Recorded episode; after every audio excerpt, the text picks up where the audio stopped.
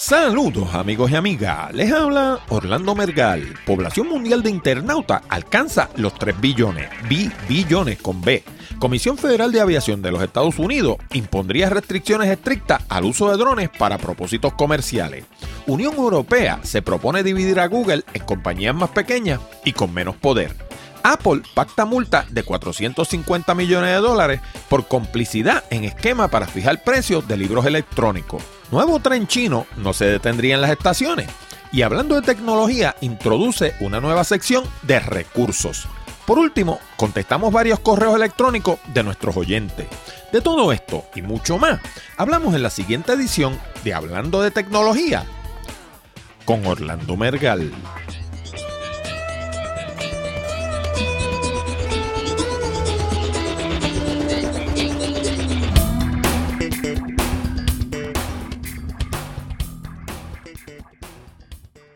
Saludos nuevamente, amigos y amigas, y bienvenido a una nueva edición de Hablando de Tecnología con este que les habla, Orlando Mergal. Este programa llega a ti como una cortesía de Accurate Communications. Si necesitas servicios de comunicación de excelencia para tu empresa, como redacción en inglés o en español, traducción, producción de video digital, colocación de subtítulos, fotografía digital, servicios de audio, páginas de internet, blogs, nuestro nuevo servicio de diseño de libros electrónicos o inclusive producir un programa como este.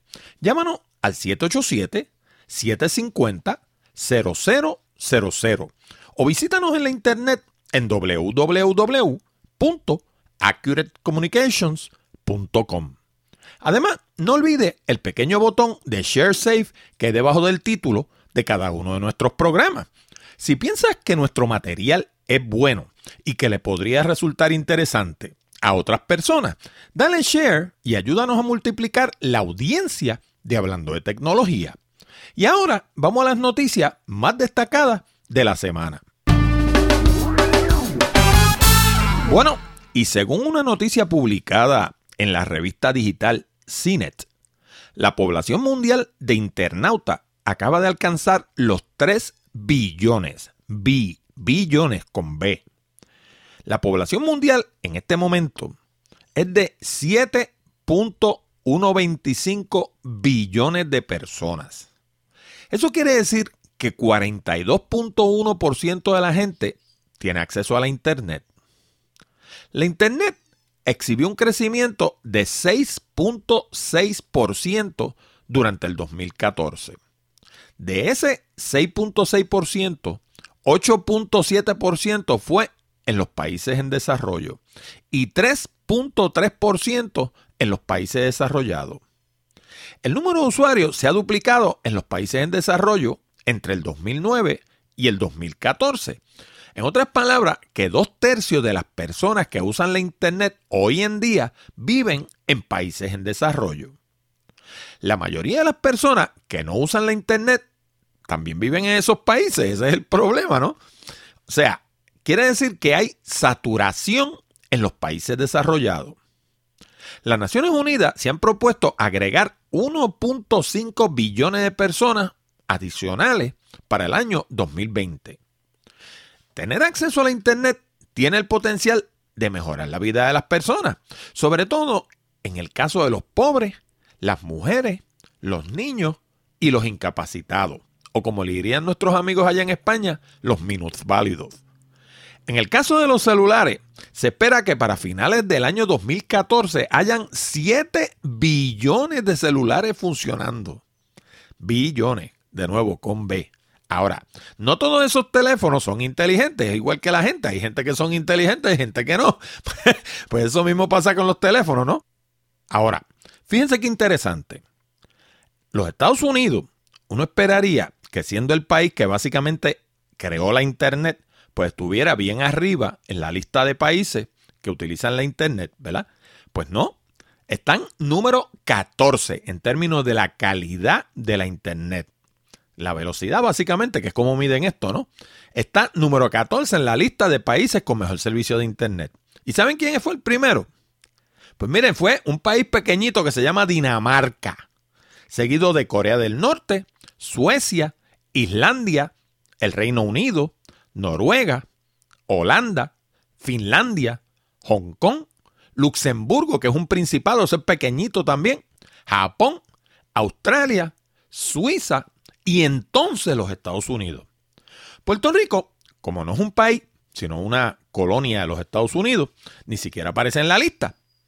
Ahora, como siempre, aquellos de ustedes que interesen leer la noticia original y hasta descargar una copia en PDF del informe original de las Naciones Unidas hablando de este asunto, pueden ir a la sección de enlace en hablando de tecnología.com diagonal 0129. Bueno, y esta semana la gente que visiten frecuentemente la página de hablando de tecnología.com van a notar que hay una página nueva. Y esa página yo la titulé Recursos. ¿Por qué recursos? Porque estas son todas las herramientas que yo utilizo, o por lo menos una gran mayoría de ellas. Voy a ir añadiendo nuevas según pase el tiempo, ¿no? Y según me vaya acordando de otras que utilizo y que no me acordé de poner ahí. Pero son todas las herramientas que yo utilizo para montar mis páginas de internet, en particular hablando de tecnología. Y los que visiten esa página, a primera instancia, ahí va a parecer que es muy poco, ¿no? Pero si ven, hay una pequeña explicación que son tres párrafos y le instruye a darle clic a, a una lista de bullets, como dirían allá en Castilla la Vieja, ¿no? Que cada vez que le dé a uno de esos bullets se van a abrir y le va a dar información adicional. La página en sí era larguísima y por eso mismo fue que la compacté. Esto es lo que se llama un menú en forma de acordeón. Y si usted le da clic, por ejemplo, a servicios de Internet, ahí le va a salir todos los servicios que yo eh, uso y que recomiendo para lo que tiene que ver con servicios de Internet. Ahí hay servicios de hosting, ahí hay servicios de dominios, etcétera, etcétera. Y tenemos pues servicios de Internet, servicios para audio y video, plataformas de publicación, servicios de consultoría, servicios de diseño, equipo fotográfico, alguna que otra cosa miscelánea y muchos de los libros que yo me he leído en esta vida, que son muchísimos más de los que aparecen ahí, pero esos son muchos de los que yo recomiendo que son los más recientes. Hay uno o dos libros viejos que para mí son clásicos que se los debiera leer todo el que esté en el mundo de los negocios, pero muchos de los que van a ver ahí pues son los libros del momento, los libros que, que para mí son medulares y que se debiera leer todo el mundo. Y bien importante para la gente que están en América Latina. Muchos de estos libros están disponibles en español también. Yo hice la diligencia de investigar dónde están y en aquellos casos en que están disponibles, ustedes van a ver que en la parte de abajo de la descripción de cada uno de los libros dice, dale clic aquí para obtener pues la versión en español. Y por último, quiero dejar claro que estos son enlaces de afiliado.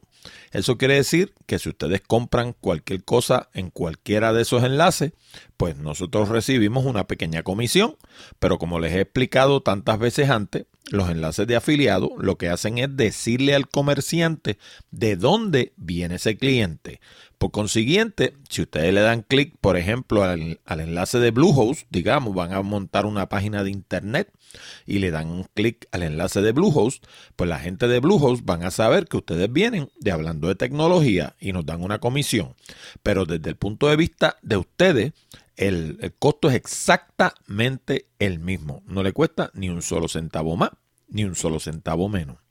Bueno, y aquellos de ustedes que lleven un ratito escuchando hablando de tecnología, saben que hemos venido hablando del tema de los drones desde hace tiempo. Y no me refiero a esos drones que se usan para echar basura, me refiero a los drones que vuelan, o como les llaman allá en Castilla la Vieja, UAV, Unmanned Aerial Vehicles. Y para los que tengan duda, vayan ahora mismo a la ventanilla de hablando de tecnología.com y escriban la palabra drones en la ventanilla de búsqueda arriba en la esquina, a mano derecha. Y van a encontrar que hablamos del tema en el programa 34, 42, 45, 58, 68, 70, 80, 94 y más recientemente en el programa número 107. En otras palabras, hemos venido hablando del tema desde enero del 2013. Y una de las cosas que he venido diciendo desde el comienzo es que el uso de drones con fines comerciales iba a chocar con la pared del FAA tarde o temprano. Y cuando me refiero al FAA, me refiero a la Comisión Federal de Aviación. Bueno, pues ese momento acaba de llegar. Resulta que ahora el FAA quiere imponer serias restricciones al uso de drones con fines comerciales. Entre ellas está que la persona tendría que sacar una licencia. Pero esa licencia eh, no es sencilla de sacar, no es como sacar un, llenar un papel para volar un avioncito esto de gasolina, ¿no? Esa licencia va a conllevar una cantidad considerable de horas de vuelo. Sí, así como lo oyen, como si usted estuviera volando una avioneta de verdad o volando un avión, pues va a tener que tener horas de vuelo para obtener una licencia para volar uno de estos drones. Lo otro es que no los va a poder volar más que de día. De noche están prohibidos. Y yo pensando en esto, me imagino que debe haber dos razones principales para eso. Primero, que pues, la, cubierta que da la noche se presta para todo tipo de fechoría.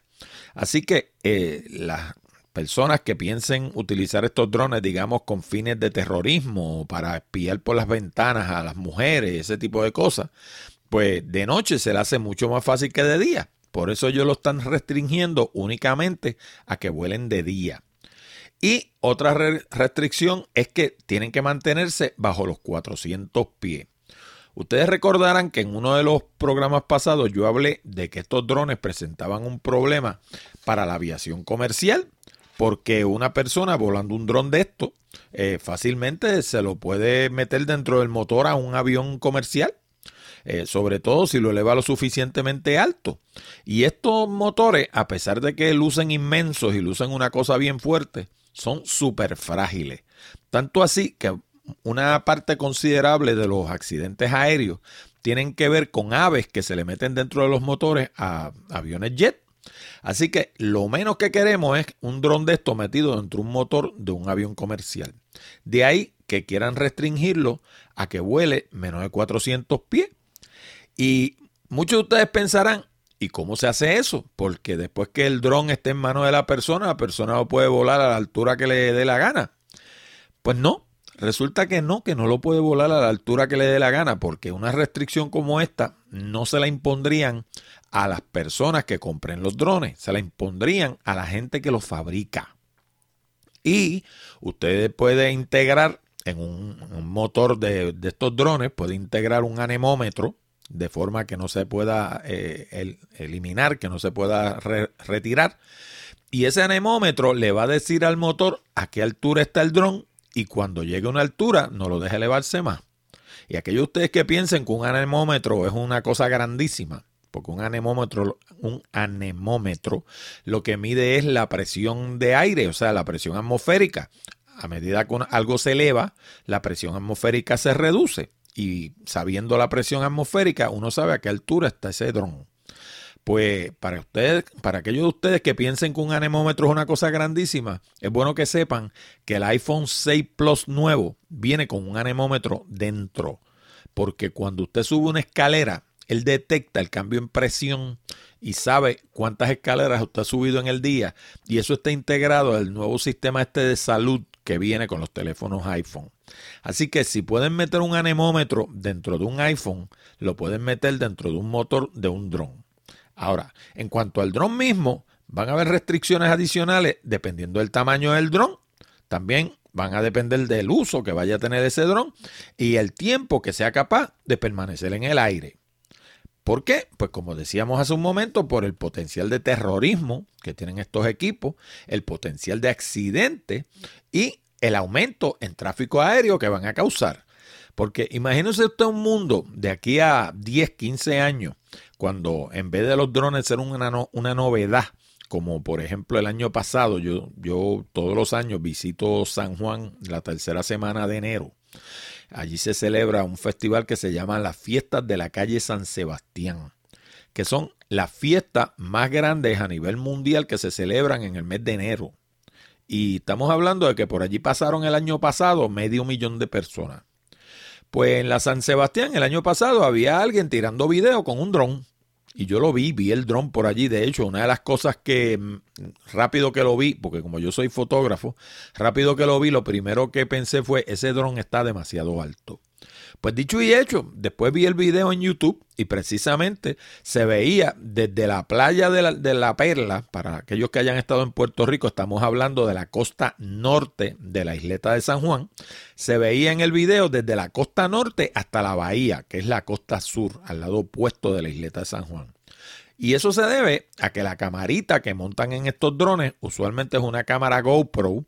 Y estas cámaras GoPro pues vienen usualmente con un lente lo que se llama en inglés white angle, un, lente que lo que hace en español de hecho se llama un gran angular y lo que hace es que cubre un área inmensa de terreno y si usted eleva el dron muy alto, pues entonces va a coger lo que usted quiere coger más un montón de otras cosas que usted no hubiera querido coger. ¿Por qué? Pues porque el lente cubre un área grande. Y yo, pues como le digo, desde que vi el dron dije, ese dron está muy alto. Pues así mismo. Pues eso fue el año pasado. La novedad era el droncito este. Pero dele 15 años y en vez de tener uno allá arriba, es capaz que tenga 30 o 40. Y 30 o 40 aquí haciendo algo y 30 o 40 allá haciendo otra cosa. Cuando viene a ver, va a tener un avispero en el aire. Así que eso es otra cosa que el FAA va a querer controlar. El tráfico aéreo de la cantidad de drones que van a ver en el aire simultáneamente.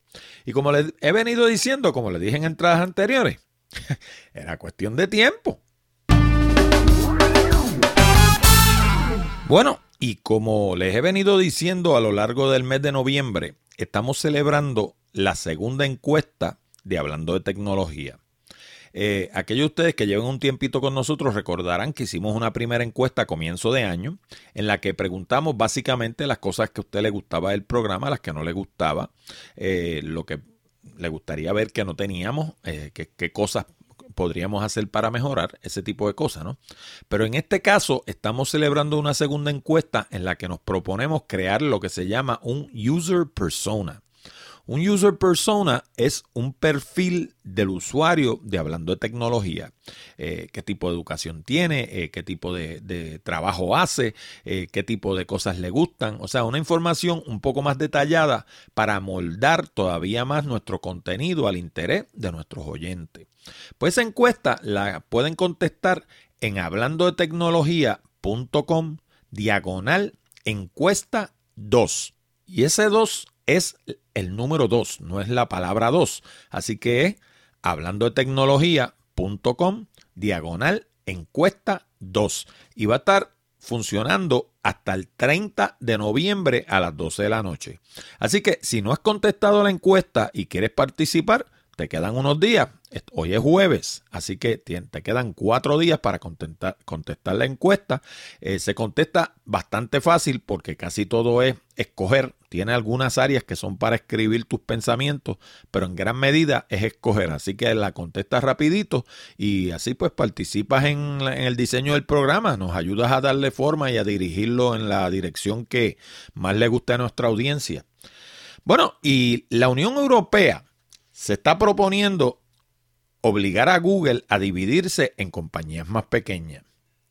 Algunos de los ejemplos pues, podrían ser separar la búsqueda de los anuncios de Google Plus, que de hecho Google Plus, para aquellos de ustedes que no estén enterados, Google Plus básicamente no ha volado, no, ha tenido éxito.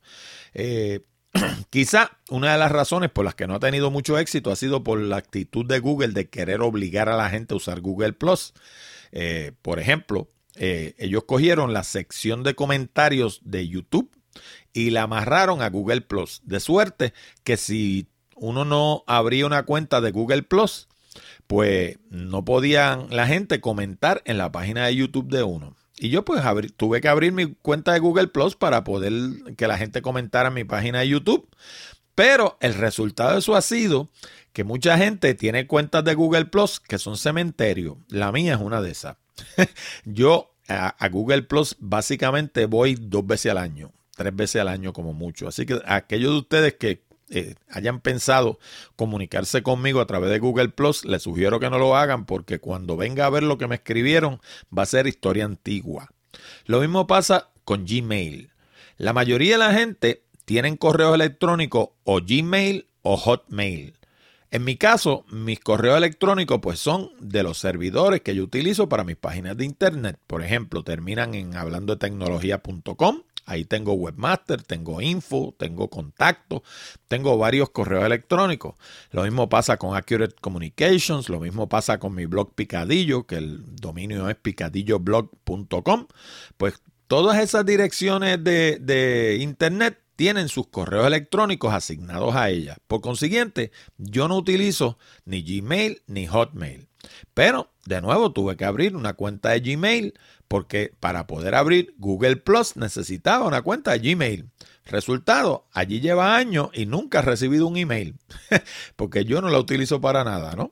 Aparte de eso, ellos tienen los servicios de Analytics, tienen servicios de Alert, que es bien importante. Aquellos ustedes que estén trabajando en algo que tenga que ver con Internet y no, no conozcan a Google Alerts, les sugiero que se familiaricen con él porque es esencial.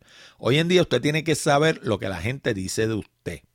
Y si usted crea una serie de alerts en Google Alerts, pues lo que sucede es que cada vez que alguien escribe esa frase en particular en cualquier sitio en la internet alrededor del mundo, usted recibe un email, un email diciéndole, mira, en tal sitio escribieron esta frase que está aquí, pues qué sé yo, hablando de tecnología o podcast de tecnología o la frase que sea, yo la pongo en Google Alerts y cuando alguien utiliza esa frase, automáticamente yo recibo un correo electrónico diciéndome eso.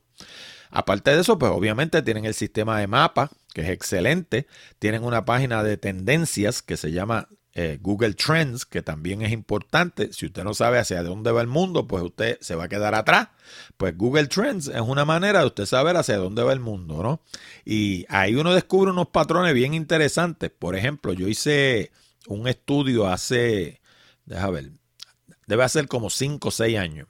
Y yo me di a la tarea de comparar la frase how to en el mundo sajón, que es todo aquello que es material educativo una de las frases que más utilizan los americanos y los ingleses y los australianos cuando quieren buscar algo es how to, how to esto, how to aquello, how to lo otro, how to, qué sé yo, how to uh, fix a car, how to change a tire, eh, lo que sea, ¿no?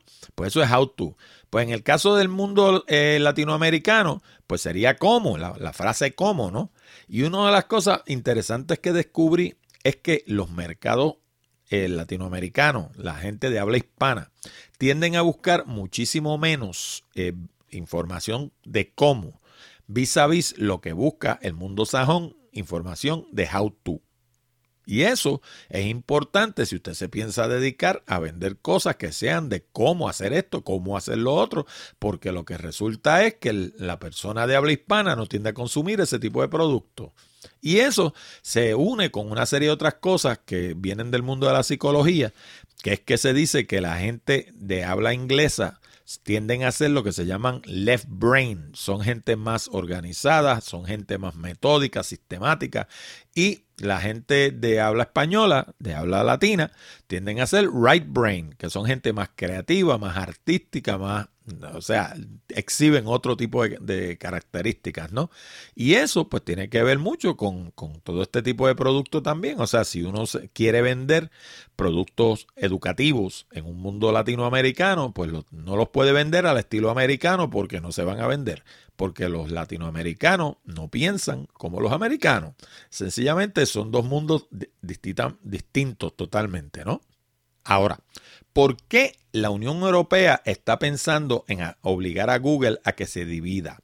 Pues mire, eso se debe a que Google en este momento básicamente tiene un control absoluto de la Internet.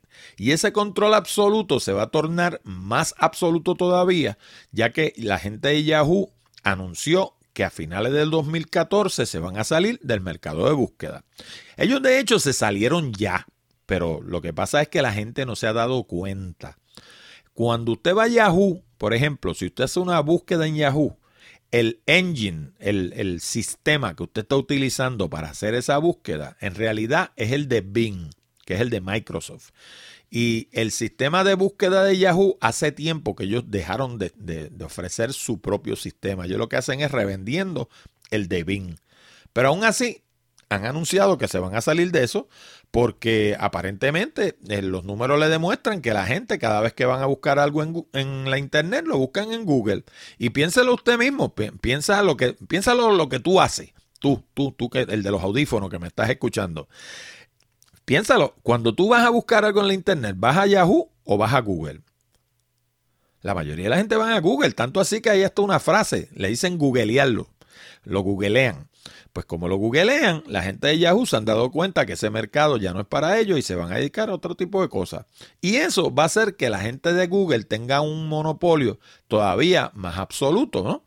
Y entonces, ¿qué pasa? Esta gente de Google cada vez se pasan cambiando el algoritmo de búsqueda y eso le hace daño a millones de empresas. Todo eso lo que demuestra es el poder que tienen, que es absoluto. O sea, ellos hacen lo que ellos les parezca y si usted está en la internet y tiene una página de internet, se tiene que ceñir a lo que ellos digan, porque de lo contrario su página no la va a ver nadie, ¿no? Y entonces esto nos lleva al 1984, porque eh, fíjense que todas estas cosas de una manera u otra se relacionan. ¿Qué pasó en el 1984? Pues en el 84 las telefónicas de los Estados Unidos, lo que le llamaban las Baby Bell, las obligaron a separarse de ATT, porque ATT controlaba toda la telefonía en los Estados Unidos, más controlaba todo lo que era páginas amarillas y larga distancia. Y entonces eso le daba un monopolio de las comunicaciones en los Estados Unidos. Pues lo que está haciendo Europa ahora mismo con Google es básicamente lo que hizo el gobierno americano con ATT.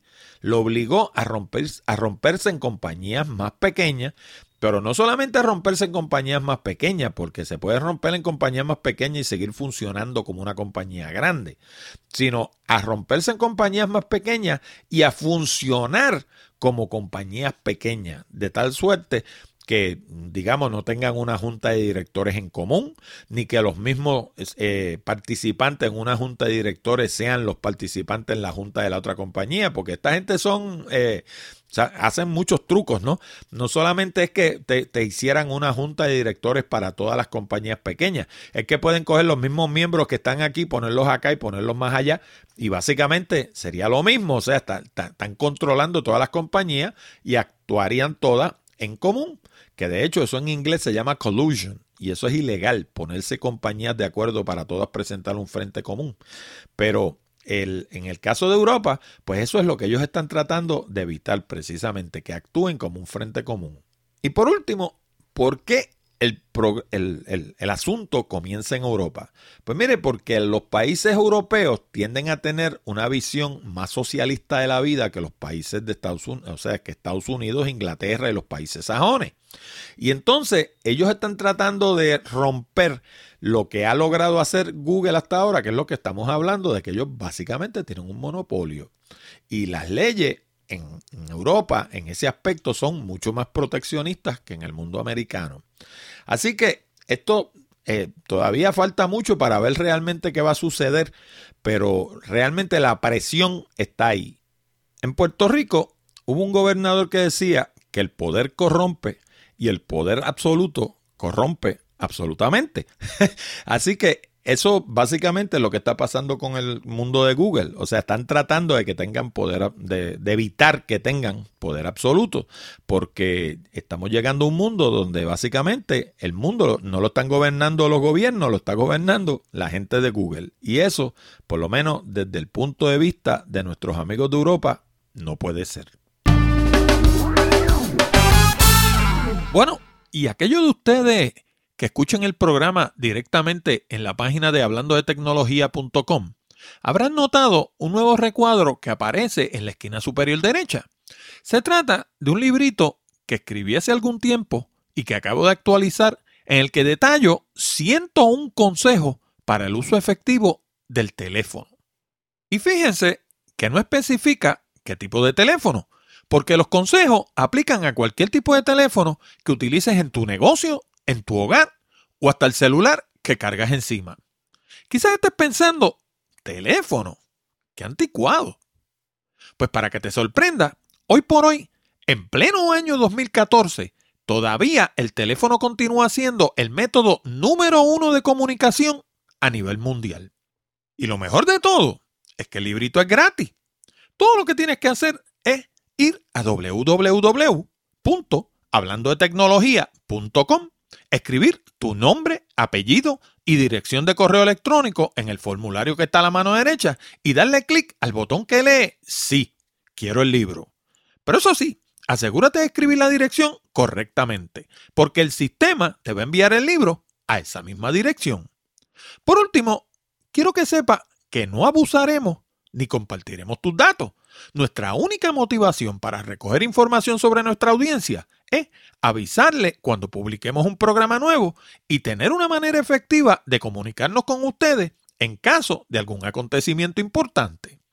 Muchas gracias por continuar escuchando Hablando de Tecnología y que disfrutes el libro.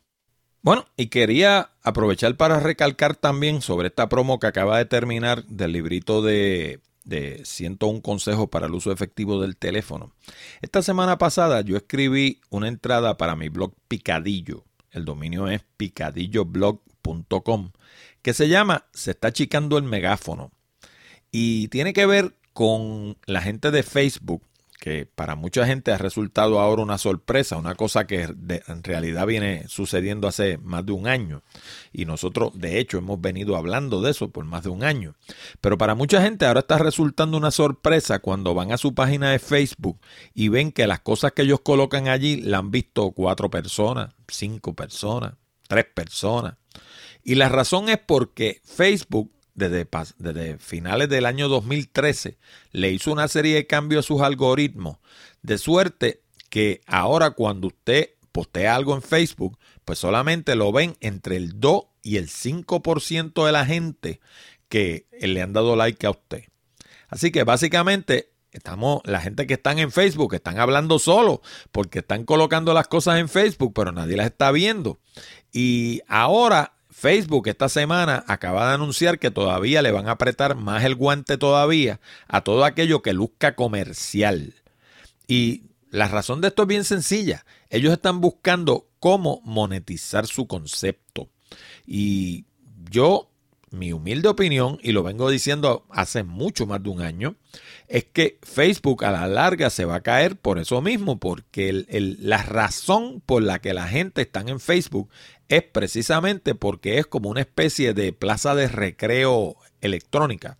La gente van allí a conversar, a ver, a enterarse de las cosas que hacen sus amigos y sus familiares, a poner fotos de lo que se comen, que para mí toda la vida ha sido una sandez, pero, pero hay gente que se come un plato de comida y antes de comérselo lo retratan y lo ponen en Facebook. Yo siempre he cuestionado, pues, ¿cuál es el mensaje? ¿Me estás diciendo que tú te lo puedes comer y yo no? Ese es el mensaje. o sea, a mí me parece una sandez, pero hay gente que lo hace, ¿no? Pues eh, eso es lo que la gente asocia con Facebook. La gente no van a Facebook buscando comprar nada. A diferencia de cuando van a Google, que cuando van a Google y entran en la ventanilla, pues qué sé yo, plomero, es porque tienen un inodoro tapado en la casa o un tubo roto y le está bajando un río de agua por el medio de la casa y necesitan un plomero. Pues hoy en día ya la gente no usa la, guía telefónica, la gente van a Google y buscan plomero en Carolina. Por ejemplo, yo vivo en el pueblo de Carolina, en Puerto Rico. Pues buscan plomero Carolina, eso es lo primero que van a hacer y el plomero que le aparezca ahí, ese es el que se va a llevar el negocio. Pero no van a Facebook y ponen plomero Carolina, ¿verdad? Porque la gente no van a Facebook a comprar nada, van a hablar con sus amistades. Y ese es el problema que tiene ahora mismo Facebook, que están tratando de obligar a, a, las compañías a pagar por anunciarse en Facebook. Y anunciarse en Facebook de por sí es una estupidez también, porque si usted es una marca y usted quiere estar en Facebook, la clave es producir conversación fomentar conversación. Y eso no se hace a base de marca porque nadie quiere hablar de productos comerciales. Eso se, se hace a base de las circunstancias y los problemas y las necesidades que tenga la gente que consume su producto. Por ejemplo, un, ejemplo bien, bien, bien, bien bueno que yo vi en Estados Unidos es la gente de, de creo que es de Charming, no estoy seguro, pero estoy casi seguro que es del papel sanitario Charming. Y esta gente lo que han hecho es que han puesto una página que tiene que ver con dónde hay o no hay baños limpios. Y de hecho tienen un app para el teléfono, para el iPhone, que se llama Clean or Not. Que también hace lo mismo. Y básicamente, ¿qué es lo que, qué es lo que ellos hacen? Pues ellos inspeccionan baños en distintas ciudades de los Estados Unidos y le dicen a la gente dónde hay baños limpios y dónde los baños no se pueden utilizar. ¿Por qué? Pues porque la gente asocia los baños con el papel sanitario. O sea, es una manera indirecta de ofrecer su servicio. Aquellos de ustedes que quieran saber más sobre esto, hay un individuo que escribió un libro que se llama Utility. Pero no es utility con U como utilidad, sino utility como U. Y-O-U Utility, Utility. Y ese libro es uno de los que está en la sección de recursos de hablando de tecnología.com y es un libro excelente porque de lo que habla es de cómo en un mundo de redes sociales uno tiene que ser útil. Las cosas que uno haga dentro de las redes sociales tienen que serle útiles a la gente que están en esa red social.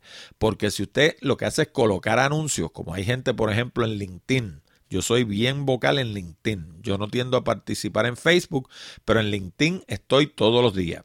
Y en LinkedIn hay gente que sencillamente van y ponen lo que sería una tarjeta de presentación, su servicio y su número de teléfono y su número de fax. Pues mira, eso no le interesa a nadie. Tú tienes que ir a LinkedIn. Primero que todo, tienes que ir y escuchar. No hablar, escuchar, porque Dios nos dio dos oídos y una sola boca para que escuchemos más de lo que hablamos. Y uno lo primero que hace en estos sitios es que uno va y escucha, observa, y escucha en el sentido figurado, no, no, porque allí no hay nada en, audio, o sea, no, no es que escuche porque escuche como me está escuchando a mí ahora, es que va y lee y observa y se calla.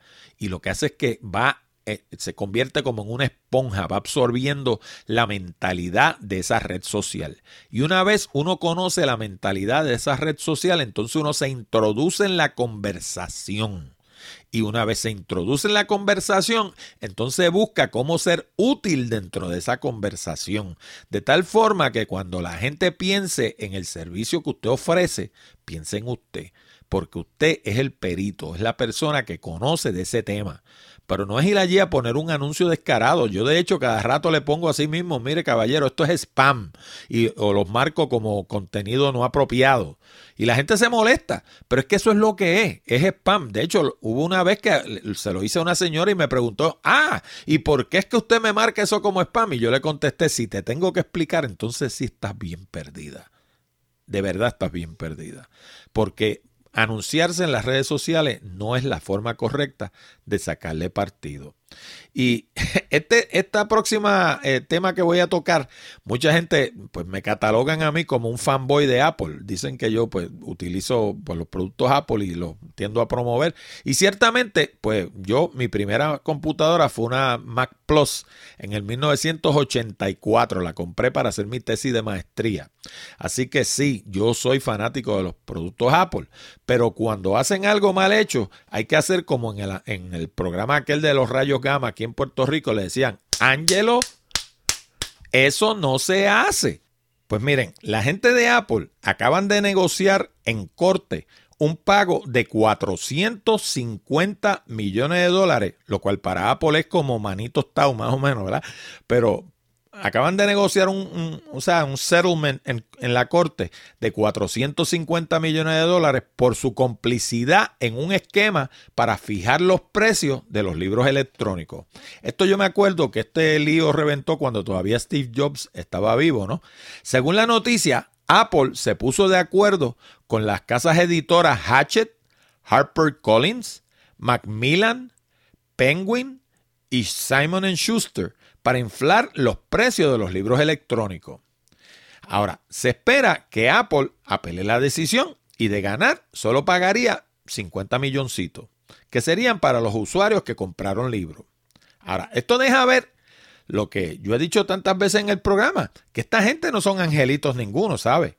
En todos los casos se trata de corporaciones sedientas que lo único que quieren es hacer dinero y explotar al consumidor que sea. Y eh, en esto de los libros, eh, la, fíjense que las vueltas que da la vida. Ahora mismo Apple en eso de los libros trató de entrar a competir con Amazon y la porción del mercado que tiene Apple de los libros electrónicos es una, una porción pingüe cuando la comparamos con la, porción que tiene la gente de, Amazon. Básicamente el mercado de los libros electrónicos, es todo, todo este asunto del Kindle, ese mercado lo domina Amazon por completo. Y una de las, cosas que ha hecho eh, Bezos, Jeff Bezos, el presidente de Amazon, es que ha hecho que los precios de los libros electrónicos vayan bajando. Porque cuando un autor vende libros electrónicos, básicamente usted lo que está vendiendo son electrones. Me explico. Yo ahora mismo tengo tres libros en la tienda de Amazon. Tengo uno que se llama Puerto Rico for Beach Bums, que tiene que ver con las playas de Puerto Rico. Tengo uno que se llama The Old San Juan Walking Tour, que es un libro que usted lo, se lo lee y es básicamente un tour por toda la ciudad de San Juan. Le explica todos los monumentos, todos los edificios importantes, la historia de la ciudad, etcétera, etcétera, etcétera. Y tengo uno que se llama Presentaciones Efectivas, que es la versión en libro de un DVD que yo produje que se llama Presentaciones Efectivas y que para aquella gente que se tiene que parar frente a un grupo a hacer presentaciones es excelente porque no solamente te explica la parte de tú pararte frente, al grupo, sino todas las otras cosas que tienen que ver con que tú luzcas bien o luzcas como un idiota y que la mayoría de la gente desconoce. Cosas como la acústica del salón, la iluminación, los equipos que necesitas, dónde los vas a colocar, por qué los colocas de esa forma, cómo funciona la atención de un ser humano, hacia dónde gravita la atención. Todo ese tipo de cosas son importantes a la hora de hacer una presentación. No solamente la parte de pararte frente al grupo a hablar, ni la parte de hacer las transparencias o las diapositivas, como le dice mucha gente. Eso es lo tradicional, eso es en lo que todo el mundo piensa. Pero hay una serie, mire, hasta los cojines de la silla son importantes a la hora de hacer una presentación. Si hay alfombra o no hay alfombra, si hay cristal o no hay cristales, si hay cortina o no hay cortina. El, hecho de ir antes de, de, uno hacer la presentación, ir y ver el salón, ver dónde uno va a estar parado, ver dónde van a estar las sillas. Todas esas cosas son importantes y la mayoría de la gente no toma en consideración nada de eso. Pues todo eso está discutido en detalle en este librito de presentación efectiva. Pues mucha gente piensa que si un libro usted lo hace con una imprenta, digamos, y hace dos o tres mil libros y los vende, qué sé yo, a 30 dólares, pues que el libro electrónico lo tiene que vender al mismo precio. Y eso es en lo que Jeff Bezos no está de acuerdo. Yo entiendo por qué. La versión electrónica, usted no está vendiendo más que la información, como digo yo en broma, está vendiendo electrones. No está vendiendo nada más, ¿no? Y por eso es que ese libro vale mucho menos en forma electrónica. De hecho, los libros, fíjese cómo ellos tratan de obligar al autor.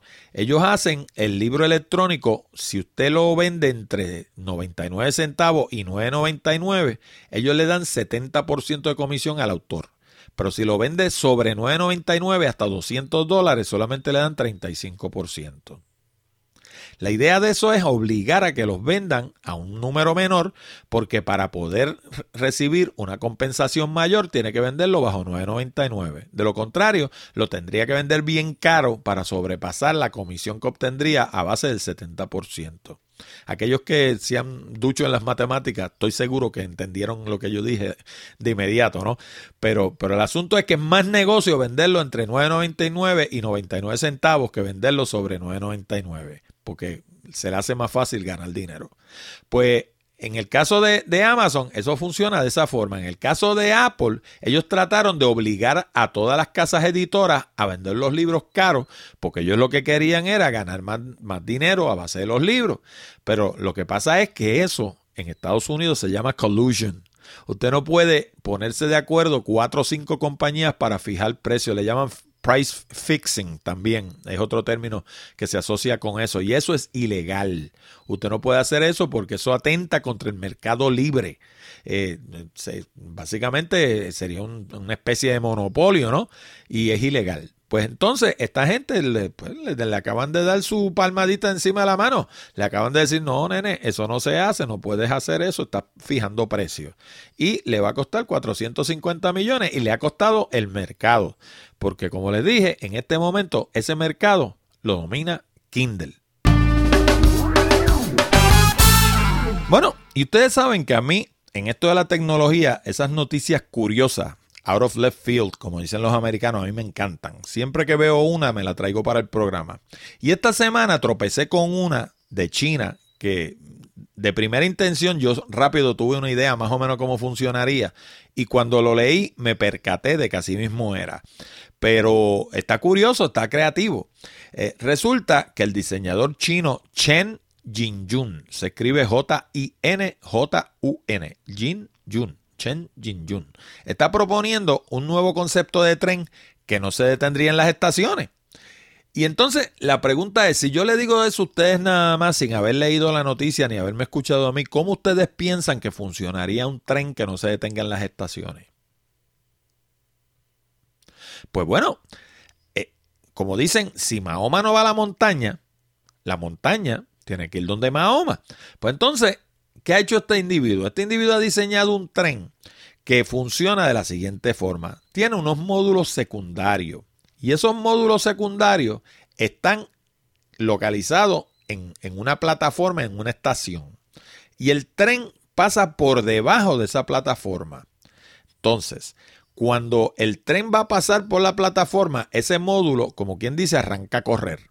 Y entonces lo que hace es que en movimiento el tren pasa por debajo, el módulo arranca a correr por encima y se engancha en el tren, por encima del tren.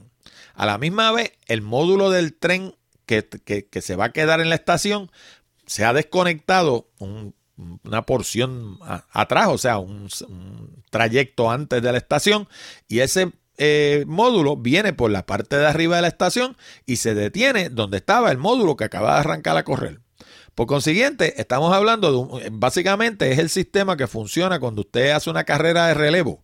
Que los que hayan corrido una carrera de relevo saben que cuando viene la persona con el batón, el que va a arrancar a correr, arranca a correr desde antes, de tal forma de que cuando el que viene con el batón se lo da, ya el que cogió el batón ya está corriendo, no está detenido para arrancar entonces, sino que ya está corriendo y, y no pierden el momento. ¿Y por qué eso es importante? Pues en el caso de la carrera, pues como les digo, pues porque no se pierde el momentum. Y en el caso del tren, pues sucede lo mismo. No se pierde el momentum tampoco. El tren no se tiene que detener y eso hace que economice energía. Y entonces también economiza tiempo porque todas esas paradas, cuando el tren se detiene, pues lo que hacen es que se suman al trayecto, al tiempo del trayecto del tren. Por ejemplo, si el tren va a correr entre una ciudad y la otra y, la, y si corriera de corrido se echa dos horas, pero en cada parada se tarda 10 minutos y tiene 10 paradas, pues estamos hablando de 100 minutos más las dos horas. ¿Ves? O sea, que el, tiempo que el tren está detenido hay que sumárselo al tiempo del trayecto al utilizar este sistema donde los módulos arrancan a correr y se pegan del tren y el otro módulo viene corriendo y se para en la estación, pues el tren físicamente nunca se detiene y eso hace que se economice tiempo. Claro, eso también suma más complejidad al, proceso, ¿no? Porque, por ejemplo, si el módulo que viene entrando a la estación eh, por alguna razón viniera más rápido que el módulo que va arrancando, pues va a chocar un módulo con el otro, ¿no? Así que esto pues tiene su ciencia y de alguna manera lo tienen que hacer hacerlo funcional de manera que no hayan accidentes, ¿no? Así que en estas cosas uno realmente no sabe qué pensar, pero si lo quieren ver el, el concepto con un videito en chino, dicho sea de paso, espero que su chino esté bien aceitado, porque el video está en chino. Si usted no entiende chino, lo único que va a hacer es poder ver el video y escuchar el y no va a entender absolutamente nada. Pero allí hay un videito en chino, interesantísimo. Van a ver el concepto que yo les acabo de explicar. Y, ¿sabe Dios? A lo mejor estamos mirando el concepto de los trenes del futuro. Uno nunca sabe. Bueno, y yo tengo una costumbre que le voy a hablar de ella y que es algo que todos los aquellos de ustedes que estén en el mundo de la tecnología les sugiero que adopten esta misma costumbre. Y es que yo periódicamente voy a Google y por ejemplo escribo mi nombre en la ventanilla de búsqueda, no arriba donde va el dominio, porque de hecho ahí saldría también, pero ahí no es que queremos hacerlo, es en la ventanilla de búsqueda. Y yo voy y escribo Orlando Mergal y le doy a ver qué sale. Y ahí salen, pues qué sé yo, todas mis propiedades de internet, pero también sale lo que comenta la gente sobre Orlando Mergal. Y lo mismo hago sobre hablando de tecnología, y lo mismo hago sobre Accurate Communication y sobre mi blog Picadillo. Y eso pues lo hago para entretenerme, qué sé yo, cada semana, cada dos semanas, porque me permite ver lo que la gente está comentando y si hubiera algún problema me permite bregar con el problema de forma proactiva, no esperar que se hinche. Y ayer haciendo eso descubrí una página que hasta donde yo entiendo es de la República Dominicana, que se llama Soluciones JG y el dominio es ese mismo, solucionesjg.com. Y este caballero acaba de eh, arrancar una página de recursos similar a la que yo tengo en hablando de tecnología.com. Y para mi honra, el primer recurso que él menciona, pues a mí. Y dice podcast de tecnología en español. Hablando de tecnología con Orlando Mergal. Cada jueves Orlando Mergal nos entrega un resumen de las noticias tecnológicas más destacadas de la semana. Para mí es el mejor podcast de tecnología en español que he escuchado. Se los recomiendo. Pueden escucharlo visitando su página hablando de tecnología.com, también por su cuenta de Twitter, at Orlando Mergal. Y pues nada, este caballero que no sé cómo se llama, tengo que empezar por agradecerle pues eh, la gentileza de colocarme en su página de recursos. Debajo hay otro podcast que es de un caballero argentino, entiendo yo que es de Argentina, porque dice Argentarium Radio. Excelente programa para orientarnos en nuestras finanzas. Alejandro Fernández, analista financiero, 20 años y sigue por ahí. Ah, pero dice de la República Dominicana. Ok, entonces, ¿por qué Argentarium? No entiendo. Anyway, eh, habla pues de ese podcast que tiene que ver con finanzas y habla de unas utilidades de mantenimiento para Windows. Y pues una lista que él piensa seguirla creciendo poco a poco. O sea, arrancó con nosotros. Yo soy el primero arriba. Como digo, se lo agradezco infinitamente. Y pues eh, estas cosas uno las descubre haciendo esto que les digo yo a ustedes. Periódicamente, si usted se llama Alejandro Pérez o Roberto Rivera, escriba Roberto Rivera en Google y mire a ver qué sale. Porque puede haber alguien, un troll, barriendo el piso con usted y usted no lo sabe y haciendo eso pues se va a enterar. Y a veces uno, pues qué sé yo, uno no puede cambiar el mundo, pero es bueno saber lo que el mundo dice de uno, por lo menos, aunque uno no lo pueda cambiar, ¿no? Y quiero aprovechar de buena fe, estoy haciendo esto totalmente de buena fe, para darle unas sugerencias a este caballero de soluciones JG. Y son soluciones constructivas y quiero que las coja así. Primero, no tiene una foto de él, ni una ni información de él. Yo eh, entiendo, mi filosofía es que en la internet la gente no le compra a las compañías, la gente le compra a las personas. Eso quiere decir que no importa a lo que usted se dedique, la gente, lo primero que la gente quiere saber es quién es usted y por qué usted tiene los méritos para ofrecer los servicios que dice que ofrece. Así que yo le sugiero pues que ponga información sobre él, una foto bonita y qué sé yo, y su historia y a qué se dedica y qué sé yo, un poco de información del ser humano, no de la compañía. Eso es una, una sugerencia. Lo otro que no veo que tiene aquí es números de teléfono y direcciones físicas. Eso crea desconfianza. De nuevo, la gente hace negocios con la gente, no hace negocios con las compañías.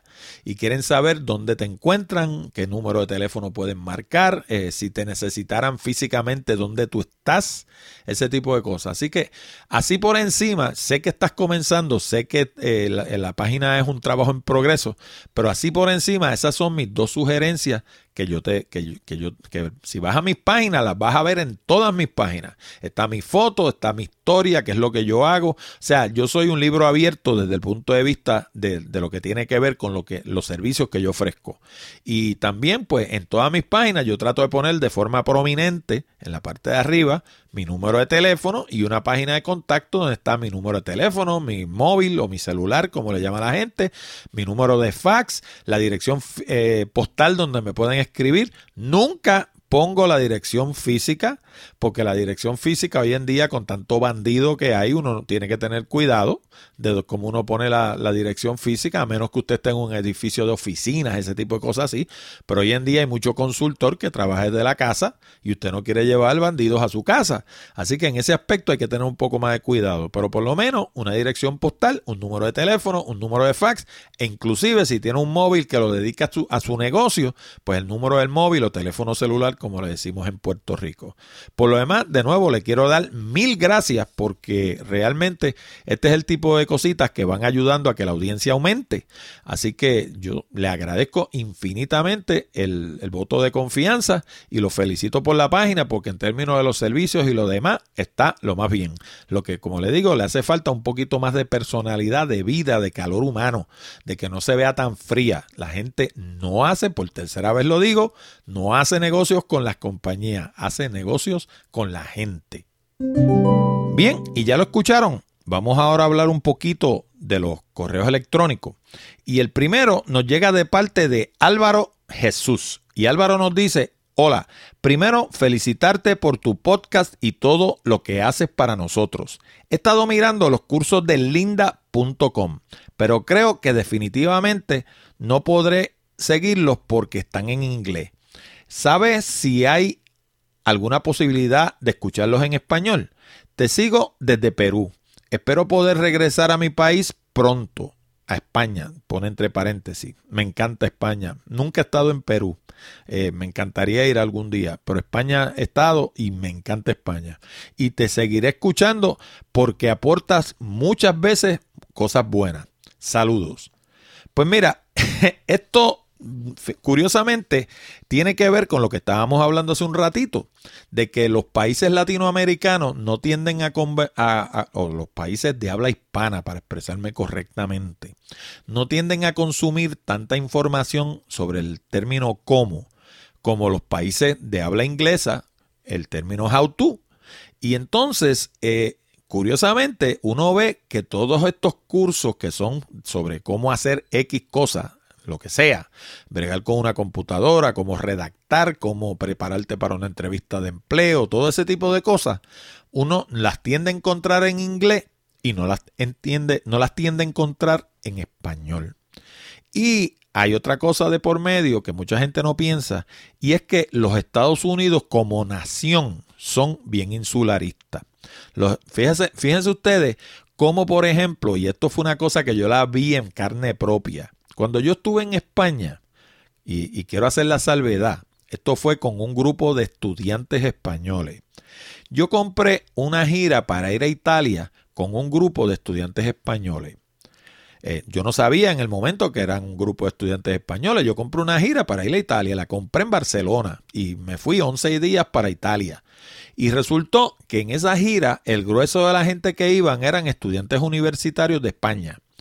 Y me estuvo curioso que aquellos individuos en promedio hablaban por lo menos tres idiomas. Hablaban español, hablaban francés y hablaban inglés. Algunos de ellos hablaban italiano cuando estuvimos en Italia. En Italia hablaban italiano como un italiano de aquellos, se entendían perfectamente bien. E inclusive, pues algunos hablaban, muchos de ellos hablaban la lengua local de su área. Por ejemplo, la gente que son de Barcelona, pues tienden a hablar catalán. La gente que son de arriba del área del País Vasco, y lo quiero decir con propiedad porque yo sé que a ellos no les gusta que le digan las vascongadas, el País Vasco. Pues la gente que son del País Vasco tienden a hablar euskera. Y así de nuevo, en distintos sitios de España se hablan distintas lenguas, además del castellano. Pues yo me percaté de que aquel grupo de individuos eran hasta cierto punto políglotas. ¿Verdad? El americano no hace eso. El americano pretende que el mundo se amolde a él. ¿eh? Los chinos van a Estados Unidos y tienen que hablar inglés, pero los americanos van a, China y no hablan chino. Quieren que le hablen inglés en China. ¿eh? Y donde quiera que van, quieren que la gente se amolde a ellos y le hable el inglés. Y por eso no tienden a producir mucha cosa bilingüe. Pero si los americanos hicieran el estudio que yo he hecho si usted se va ahora mismo a la página de las Naciones Unidas y busca por allí, va a encontrar una paginita de lo más curiosa que le dice que el idioma que más se habla en el mundo es el chino mandarín. El segundo es el español. Y el tercero es el inglés. Si usted es bilingüe, automáticamente usted habla dos de los tres idiomas más hablados en el planeta. Pero no solo eso, si usted tiene una compañía en los Estados Unidos y usted produce sus programas en inglés y en español, automáticamente usted está duplicando su mercado porque está produciendo algo que lo puede consumir tanto la gente de los Estados Unidos como la gente de América Latina. Y la, la, cosa es que encima de eso el trabajo es mucho menos, porque una vez usted produce un programa de esto, lo único que tiene que hacer es una de dos cosas, o le pone subtítulos o lo dobla. Cuando lo dobla, da un poco más de trabajo porque para doblar algo hace falta tener habilidad histriónica. O sea, usted tiene que doblarlo y que no parezca un zángano leyendo bla, bla, bla, bla, bla, bla, sino que usted le dé vida, le dé lo que le llaman en inglés inflection, ¿verdad? Y eso lo sabe hacer la gente que estudia arte dramático. Eso no lo hace el individuo común. Por consiguiente, doblar un programa da mucho más trabajo que subtitularlo. Pero en ambos casos, por ejemplo, yo tengo un canal de YouTube donde tengo una serie de videos que de hecho están en la página de Hablando de Tecnología. Y una de las cosas que introduje en, la en el grupo número 2 de Comunicando con Orlando, en la sección Comunicando con Orlando 2, es que todos los videos están subtitulados. Automáticamente eso los expone a dos mercados. Pero aparte de eso, en términos de SEO o SEM, Search Engine, eh, eh, Search Engine Optimization en inglés, en español, le dicen SEM. Realmente no, ahora mismo no me vienen las palabras de dónde sale el SEM, pero es S-E-M. Anyway, el asunto es que en términos de Search Engine Optimization, eso hace que la gente encuentre en esos videos, porque ese texto que uno utiliza para subtitularlo es texto vivo no es parte de la imagen. Y los motores de búsqueda son capaces de leer esos subtítulos y saber de qué trata ese video. Así que por ese lado también ayuda. Pero de cualquier forma, el asunto es que en el momento en que usted dobla un programa automáticamente, está también duplicando la audiencia a la que puede llegar ese programa. Así que Realmente yo en eso veo una oportunidad grandísima para la gente de Linda. No sé cómo, de nuevo, cómo lo verán ellos. Pero esa es la razón por la que no encontramos programas en español. Porque el mercado de programas educativos en español es mucho más pequeño que el mercado de productos educativos en inglés.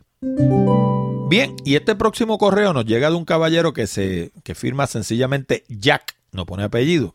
Eh, y dice, hola señor Orlando, esperando que se encuentre bien. El motivo que me lleva a enviarle este mensaje es porque le solicité el libro de los 100 consejos para usar el teléfono inteligentemente. Sin más, me despido de usted en espera de, de, de una favorable respuesta. Dios le bendiga. Pues mira, esto del libro del, de los 101 consejos para el uso efectivo del teléfono, eh, yo realmente necesito un poco más de información, pero quise aprovechar para aclararlo de nuevo, explicarles cómo funciona esto para que, eh, de hecho, los exhorto a todo el que está escuchando este programa, todos, sin excepción, que vayan a hablando de tecnología.com y a la mano derecha arriba van a ver una pizarrita que les habla de un libro que se llama Los 101 consejos para el uso efectivo del teléfono. Y ese libro yo lo escribí porque es útil tanto para el teléfono residencial como para el teléfono de su oficina y para su teléfono móvil. Ahí usted va a aprender un montón de cosas. Y el libro es gratis. Lo único que tiene que escribir es su nombre, su apellido y su correo electrónico y el sistema automáticamente le va a enviar el libro a vuelta de correo por correo electrónico, obviamente. Así que si usted escribe su correo electrónico mal, le va a llegar a un sitio equivocado y no va a recibir nada. Tiene que asegurarse de escribir su correo electrónico bien. Ahora, ¿para qué yo quiero esas direcciones de correo electrónico? Vamos a estar bien claros. Nosotros estamos desarrollando, obviamente, para hablando de tecnología, una audiencia. Y la idea de tener una lista de la gente que nos escucha es porque cada vez que nosotros publicamos un programa, le enviamos un correo electrónico a la audiencia diciéndole, mira, salió un programa nuevo. Si tenemos algún problema de que no podemos sacar un programa o lo que sea, también le enviamos un correo electrónico, mira, esta semana no va a haber programa porque, por ejemplo, pues qué sé yo, es Día de Acción de Gracia. Casualmente, para aquellos de ustedes que no lo sepan, en Puerto Rico, que es una colonia o es un territorio, como ustedes le quieran llamar, de los Estados Unidos, en Puerto Rico, hoy es Día de Acción de Gracia. Pues mucha gente no hubiera hecho un programa para Acción de Gracia. Eh, nosotros decidimos hacerlo. El año pasado no lo hicimos. Pues el año pasado, como no lo íbamos a hacer, le enviamos un correo electrónico a la gente que teníamos en nuestra lista diciéndole, esta semana no va a haber programa, pues porque es semana de acción de gracia, ¿no? Pues ese es el tipo de cosa para la que nosotros usamos esa lista.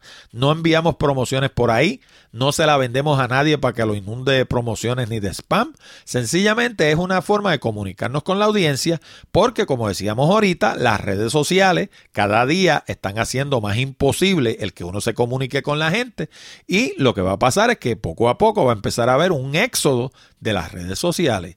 Y esto es una manera de nosotros tener contacto directo con la gente que nos escuchan.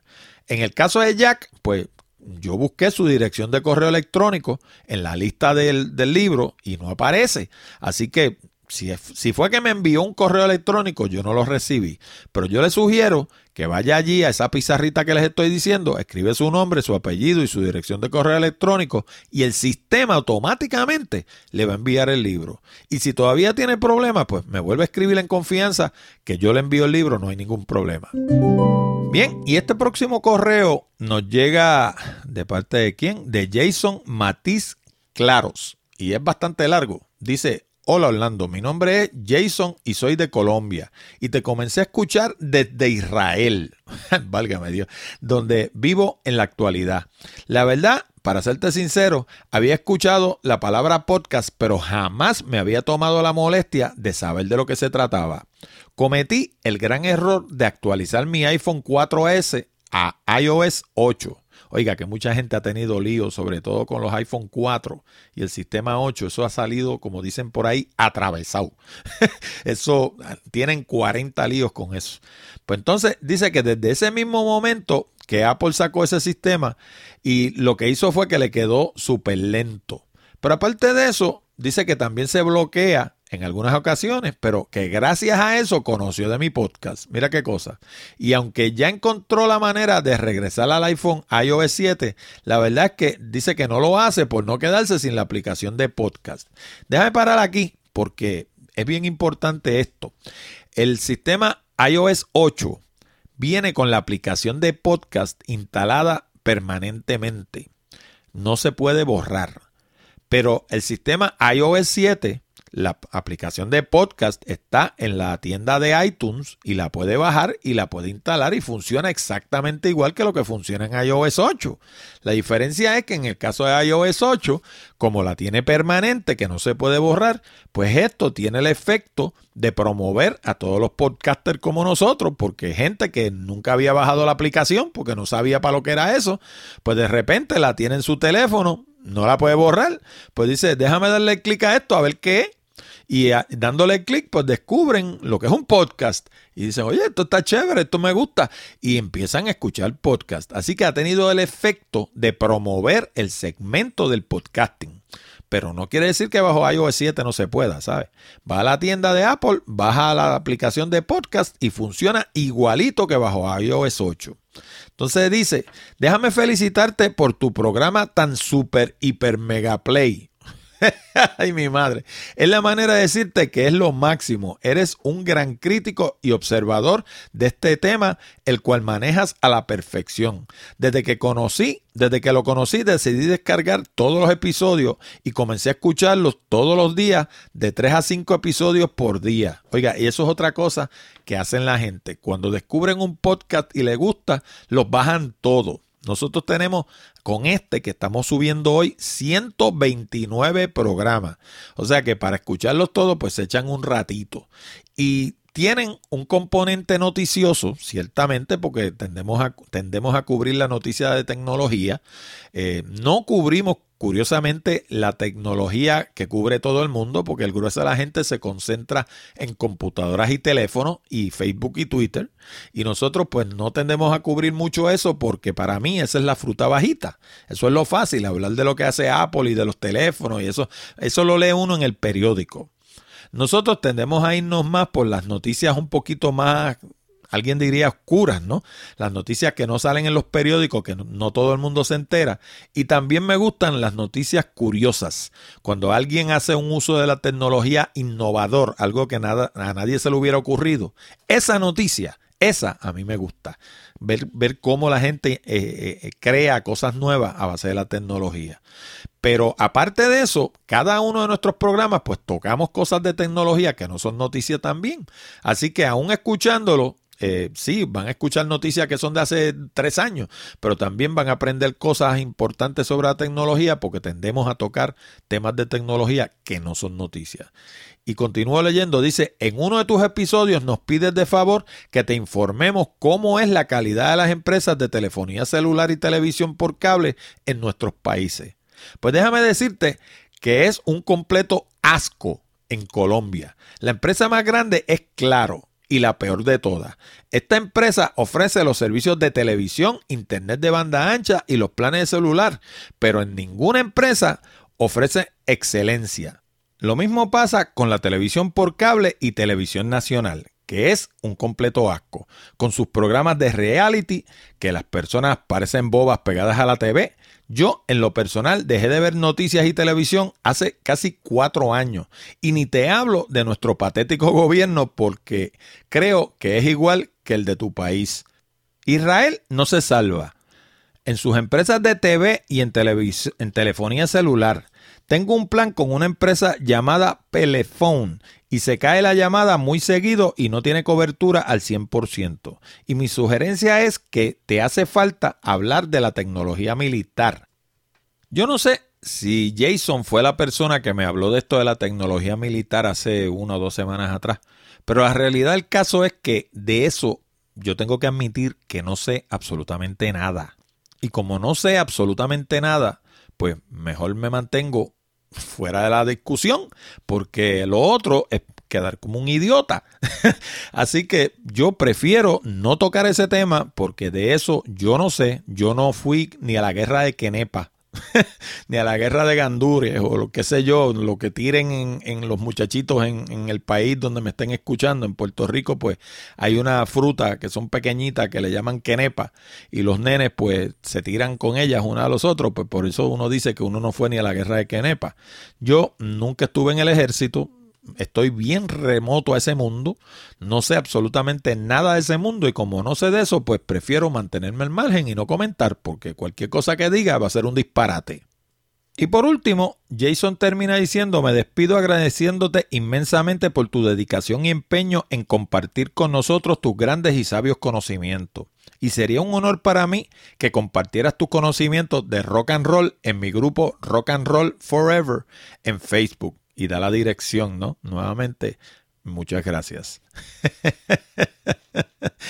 Ay, Dios mío, fíjate, yo eh, eh, cuando era jovencito tenía una banda de rock and roll, yo toco guitarra y tenía una banda de rock and roll con algunos amigos de la comunidad, ¿no?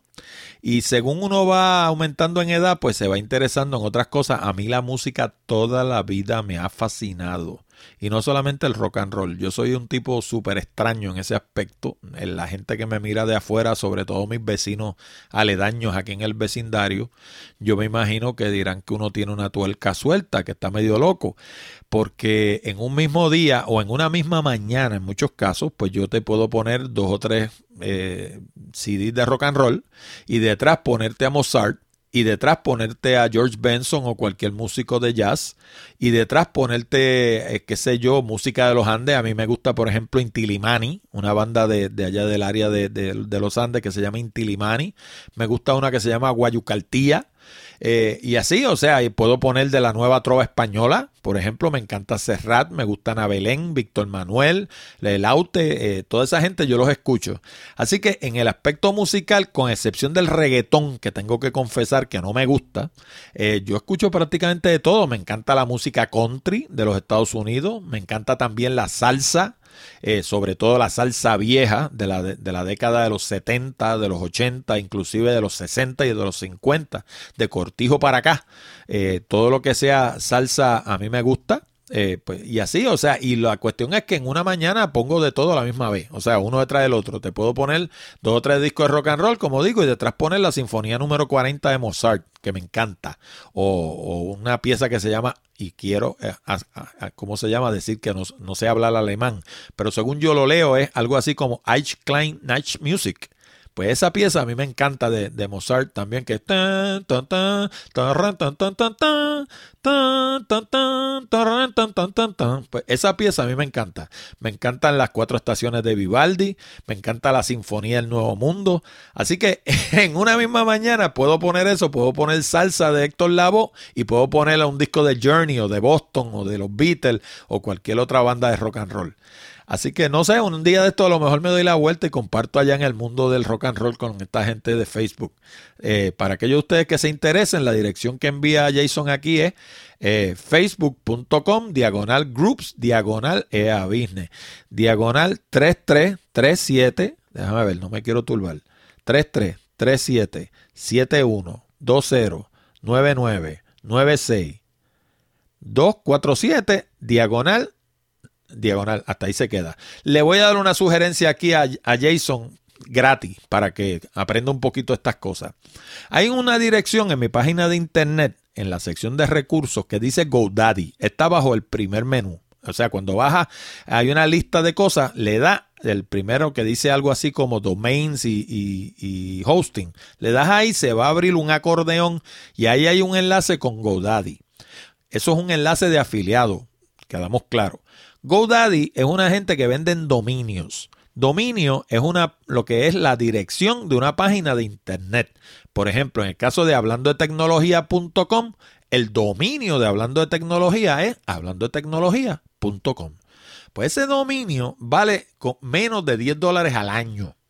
Y uno lo que hace es que, si en el caso de una cosa como esta de, Facebook, si verdaderamente es un grupo grande y, y, tienen mucho interés y tienen esperanza de que esto crezca y de que sea algo que, que mucha gente lo disfrute, usted se va a la página de GoDaddy y busca un dominio que tenga que ver con esto de pues, por Rock and Roll Forever, por ejemplo. Y si ese dominio está vacante, usted lo compra por 10 pesitos al año o menos. Es algo así como 8 pesos y un menudo, no llega ni a 9 dólares. Usted lo compra y lo apunta para esa dirección enredada con ese mismo montón de números que nadie se la va a aprender y que inclusive se presta para que se turbe porque tiene tres, tres, tres corridos y dos siete. Y si le ponen un 3 de mano llegan y si le ponen un 3 de menos tampoco llegan. Pues evitando que eso suceda, usted se busca una dirección como rockandrollforever.com a ver si está disponible. Y entonces coge y la apunta para esa dirección de Facebook. Y en vez de darle esa dirección bien larga a la gente, le da entonces la de rockandrollforever.com o rock and roll y sus amigos o lo que encuentre que esté disponible, ¿ves? Y lo apunta y entonces es más fácil para la gente llegar a esa página de Facebook. Para darles un ejemplo, yo le hablaba ahorita de los libros que yo tengo para el Kindle y le dije que tenía tres, ¿no? Pues cada uno de esos libros tiene un dominio. ¿Por qué? Por eso mismo, porque si usted va a Amazon, por ejemplo, a la página donde está Puerto Rico for Beach Bombs, que es uno de mis libros, pues va a encontrar que la dirección allá arriba es más fea que esta de Facebook que nos acaba de enviar Jason.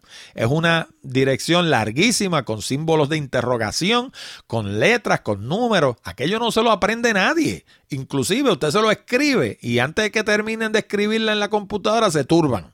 Pues entonces, para evitar todo eso, usted va a puertoricoforbeachbombs.com y eso lo va a enviar directo a la página de Amazon para que compre el libro.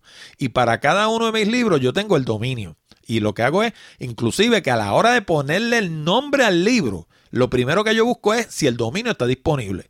Si no está disponible, le pongo otro nombre. Y eso una, le estoy dando ahí una clasecita corta de cómo se crean productos para la internet hoy en día.